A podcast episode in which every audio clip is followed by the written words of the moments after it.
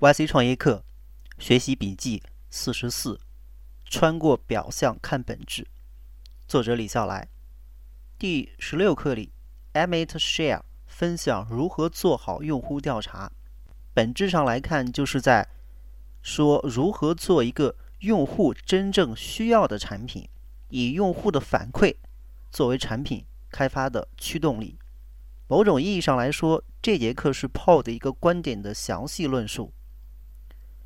Share 的观点与大多数成功的产品经理一样，第一步就是要最好做自己，就是用户的产品。因为这样，最从一开始就起码有一个真实的用户。由于自己只不过是一个人，所以肯定不够，于是要想尽一切办法跟更多的用户打交道。不仅要与更多的用户打交道。更关键的点在于要跟更多关键的用户打交道。其实这并不是什么高级的技巧，一切思考的质量都来自于思考者是否能够做到穿过表象看到本质。晒举的例子是，在 Twitch 这个平台上，关键的用户是那些直播者，是那些主播，那些自己玩游戏给别人看的人。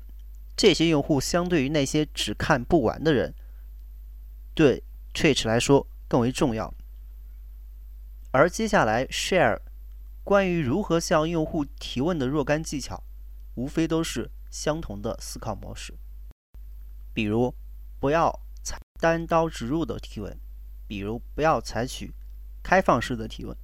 解决问题、探寻问题，都绝不能仅仅流于表面。崔健的《像一把刀子》里有这样一句歌词：“这时我的心就像一把刀子，它要穿过你的喉咙去吻你的肺。”解决问题的时候，我们就是要用这样的态度，往往就要穿过问题的喉咙去探它的肺，才能找到答案，像一把刀子一样。我喜欢崔健的这个类比。绝大多数人确实不是一把刀子，更不可能是一把锋利的刀子，只有少数人。好像有那火眼金睛，能够一下子抓住问题的本质。这是一种需要长期自我训练才能获得、才能打磨的能力。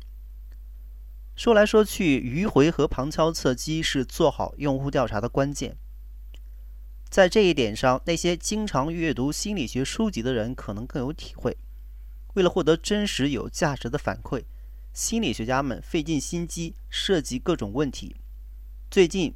比较好玩的一个例子就是 Author Aaron 的一篇论文，后来被《纽约时报》报道：“To fall in love with anyone, do this。” Aaron 设计的三个三十六个问题，任何两个条件差不多的问人，在认真共同回答完这些问题之后，最后对视四分钟，就会彼此坠入爱河。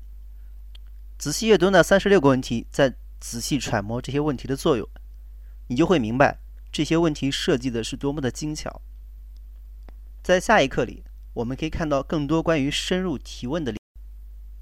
We ask a lot of questions. We just we just ask different ones.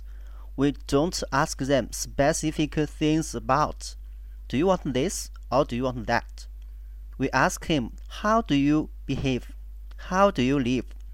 A great example is iPod.